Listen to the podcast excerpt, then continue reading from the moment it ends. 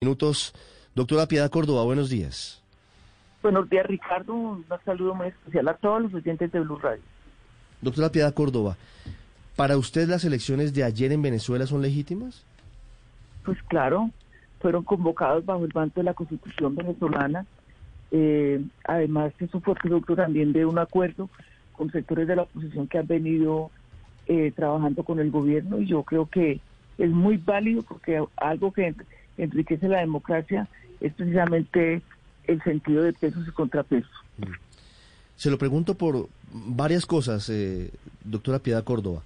Entre otras, la persecución que se ha iniciado contra líderes de oposición y también por lo que al final se hizo, que fue a través del Tribunal Supremo de Justicia, entregarle el nombre de los partidos políticos de esos opositores a unos conversos, digámoslo así, que terminaron negociando con el gobierno de Nicolás Maduro con todas esas maniobras de fondo y detrás, ¿sí son legítimas unas elecciones? A ver, Ricardo, yo creo que es muy importante no tener eh, argumentos, pero dentro de la misma fuente, quiero decir ello, dentro de Venezuela. Eh, yo creo que, y no tengo por qué interferir en los asuntos internos del país venezolano, porque creo que los asuntos los tiene que resolver estrictamente, eh, o se tienen que resolver estrictamente entre los venezolanos. Muchas fake news salen con relación a Cuba, a Venezuela, a países que se han salido de la órbita de los Estados Unidos y tratan de, desestabilizar y desequilibrar. Yo no creo que hayan hecho una oposición a la medida de los intereses de lo que significa el gran polo patriótico, sino que creo además que fue muy difícil porque había una persona que pues a mí me merece todo respeto, como es Capriles, que es una persona de la oposición equilibrada y sensata que al final de cuentas eh, pudo más la presión y no participó, pero yo creo que eh, no se trata de maniobras, creo que se trata realmente de una democracia eh, que se que se erige con el medio de muchas dificultades, presiones, sanciones, bloqueos, pandemia, y que sin embargo la gente salió a votar. Mm. Doctora Piedad Córdoba, por supuesto que cada país tiene su forma de, de, ver la autodeterminación de los pueblos, es una máxima de la política internacional pero pues estamos nosotros eh, inmiscuidos en últimas por varias circunstancias, entre otras porque la migración venezolana a nuestro país, usted lo sabe y lo vive todos los días, es gigante. Y conocemos los casos de dirigentes políticos que tuvieron que salir de Venezuela porque los perseguía el régimen de Nicolás Maduro. Y ellos no pudieron participar en estas elecciones. Y aparte de ello, pues también dijeron que la renovación del Consejo Nacional Electoral no fue lo esperado y de nuevo terminaron siendo más los magistrados afines al oficialismo que a algo que permitiera realmente una veeduría imparcial a las elecciones, así como tampoco hubo tiempo para que la Unión Europea o la OEA estuvieran vigilando las elecciones. Entonces, con todos esos puntos sí quedan muchas dudas sobre la legitimidad de las elecciones. No, pues esta es, la apreciación tuya, Ricardo. Eh, yo creo que si se hubiera eh, la, libremente la oposición, sin presiones de ninguna naturaleza, sin intereses de ninguna naturaleza, pues hubieran pedido a, participar quienes no quisieron participar, reconocidos dirigentes eh, tradicionales de, la oposición, ADECOS o, o bueno, algunos de esos otros partidos. Yo creo que eh, se está haciendo una interpretación también a mañana. A mí, por ejemplo, no me contactó el gobierno. A mí me contactó directamente el Consejo Nacional Electoral y yo acepté, eh, a pesar de que yo estaba en otras elecciones y no había querido aceptar, esta vez acepté, porque me parece que es importante para la región. Como, como dices tú, hay una migración venezolana hacia Colombia importante, como ha habido y existe una migración colombiana con mucha, con mucha presencia de más de 3 millones de colombianos aquí, que no los persiguen, que no los echan porque Colombia tiene una posición eh, antidemocrática eh, y, y en contra del derecho internacional muy visible. Por ejemplo, yo a mí me contactaron en Colombia para que hablara sobre el tema de los problemas tan delicados que hay en la frontera con el Pichá en la frontera con, con Cúcuta, que debido al rompimiento de las relaciones, eso ha profundizado enormemente las dificultades que tienen estas regiones fronterizas. Entonces, yo creo que hay que pensar mejor en respetar, como en Colombia, eh, por ejemplo, la OEA no se ha preocupado por la crisis humanitaria, que ya deriva etnocidio y genocidio negro e indígena. Y nada menos ayer mataron cuatro personas, entre esos un excombatiente de las FARC en el Cauca, y mataron también a otros eh, a otras personas en el departamento de Antioquia. La OEA nunca se ha pronunciado, la OEA nunca ha dicho que va a, ver qué es la crisis humanitaria que se está viendo en el país después de los acuerdos que es supremamente grande. Pero Naciones Unidas, el Consejo de Seguridad, reconoció a Nicolás Maduro como presidente constitucional de la República Bolivariana de Venezuela. Entonces, yo pienso que hay una presión muy fuerte por desestabilizar este país y creo que las elecciones se, se desarrollaron en una absoluta tranquilidad y calma y eso lo pudimos ver no solamente porque hayamos tenido afinidades con el chavismo, sino muy objetivamente muchos de los que vinimos aquí. Sí, senadora, senadora Piedad Córdoba, pero aunque las elecciones transcurrieron con tranquilidad y con calma, pues sí se pregunta uno de todas maneras por la legitimidad de unas elecciones en donde la participación fue inferior al 20%, según dice la oposición venezolana, cuando hace cinco años, en las legislativas de hace cinco años, fue del 71%, hace diez años del 66%, y en esta ocasión, según la oposición, vuelvo y le digo, se está hablando de que la participación fue entre el 20 y el 25%. Es decir, si acaso uno de cada cuatro en Venezuela quiere este resultado. No, no, no, no, no. Yo estuve en lectura hasta las dos y media de la mañana de los resultados que dio la la rectora o la directora del Consejo Nacional Electoral y hasta donde yo misma pregunté, eh, no pues no públicamente, sino que me decís que preguntarle a la presidenta de la Corte Suprema que estaba ahí y la participación hasta la hora en que nosotros estuvimos era el 32.5%. ¿Cuánto, doctora Piedad, perdóneme? 32.5%. Es decir, que la eh, abstención fue del 67%. No, la abstención no, porque recuerda que en Venezuela eh, inveteradamente la participación oscila entre el 70 y el 80%. Hay una abstención dura que, mm, pues obvio que no es más, más grande que la de Colombia, porque la abstención en Colombia sí es absolutamente eh, eh, bastante y preocupante. Yo creo, Ricardo, que aquí hay que leer las cosas en su, en, con objetividad. Hay pandemia, hay bloqueo, hay sanciones sin embargo, la gente de todas maneras salió y participó, la gente que votó con los adecos, con los copellanos, con toda la gente de la oposición, más la gente que participó del Gran Polo Patriótico. Sí, pero, que hubo participación la hubo. Pero, pero con base en sus cifras, doctora Piedad Córdoba, apenas un tercio de la población venezolana que estaba habilitada para votar lo hizo. Dos tercios no salieron a votar. Pero, pero, pero hubo una campaña de sectores de la oposición violenta para que la gente no votara. Yo estuve en puestos de votación que con, con Evo Morales y con el expresidente Lugo de, de Paraguay en sectores de clase media donde la gente prácticamente no salía a votar, pero en, en los sectores populares y otros sectores eh, muy reconocidos la gente votó. Y todo, de todas maneras yo creo que lo importante en esto fue que aquí se convocó a todo el mundo, se le dio participación, se insistió mucho en que la oposición participara y participó una oposición que pues eh, creo que tuvo todas las garantías, que se reunió con el mismo eh, gobierno nacional, que tuvo todas las posibilidades de traer también veedores internacionales, porque no solamente vine yo, vino Correa, o vino Lugo, o vino Evo, vino mucha otra gente también de la oposición que participaron, y a mí me tocó inclusive en una visita en un puesto de votación. Sí. Doctora Piedad, ¿con qué herramientas contaron ustedes, el expresidente Morales, el expresidente Correa, etcétera, para poder decir que no hubo fraude? Distinto de pararse enfrente de una mesa de votación. No, no, no, no, no, mire, eh, le voy a contar, nosotros no somos tan tontos ni tan pendejos como la gente cree.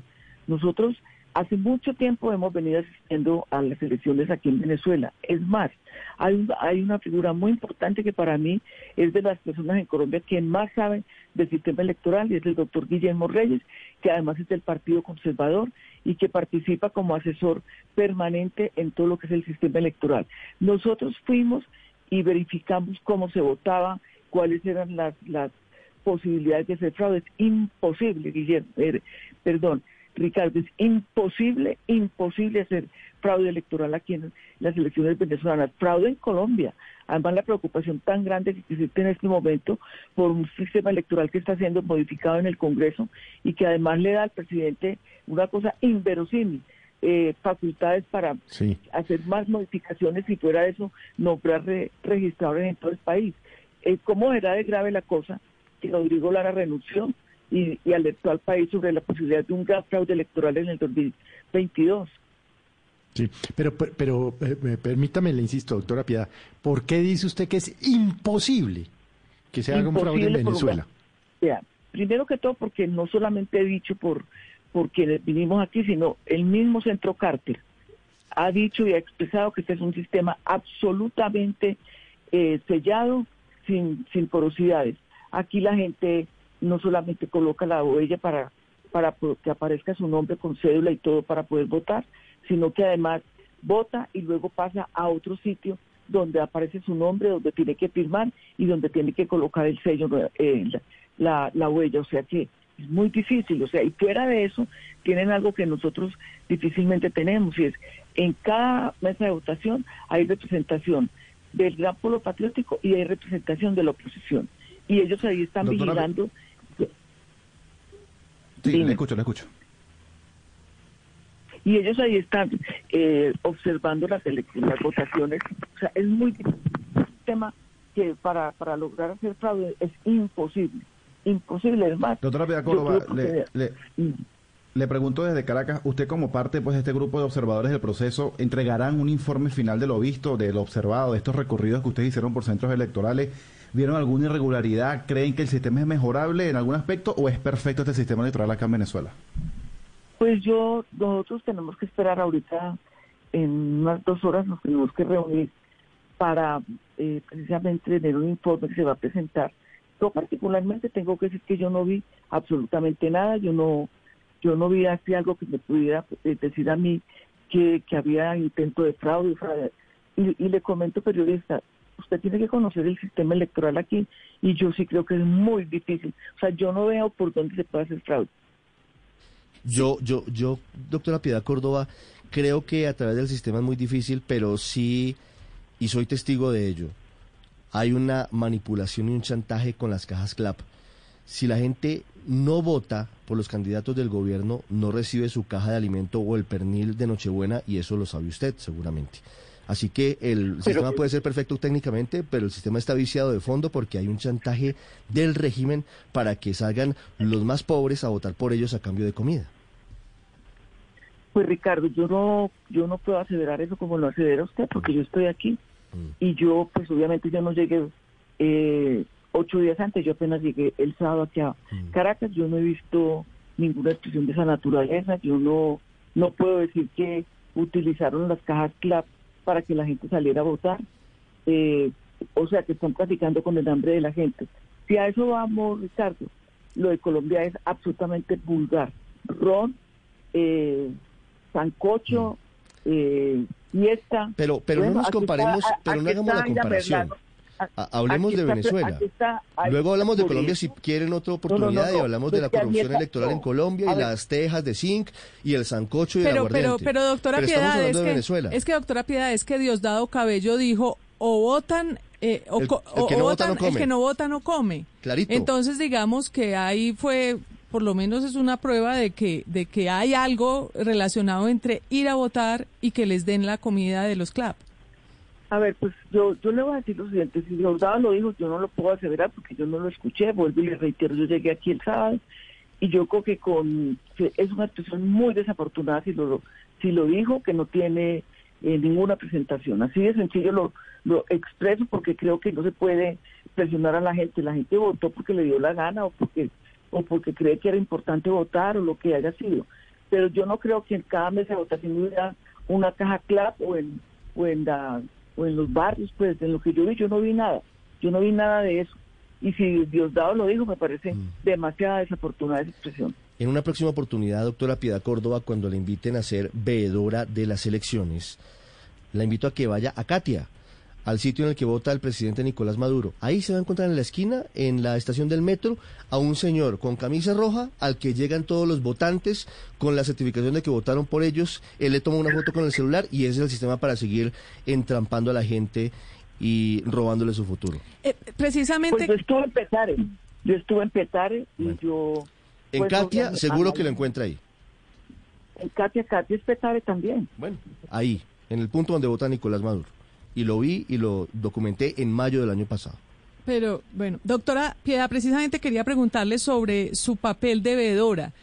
¿En algún momento pensó eh, esto realmente es una dictadura? Porque no hay oposición. Ahora que usted compara todo lo que le preguntamos con Colombia, pues imagínese usted en Colombia que vayamos a unas elecciones en donde no puedan jugar ni el Polo Democrático, ni la lista de decente, ni el Partido Verde, porque básicamente el gobierno de turno los haya aniquilado eh, políticamente. Eh, ¿Y usted no sintió que era que estaba siendo de pronto útil a unos intereses de, de una dictadura?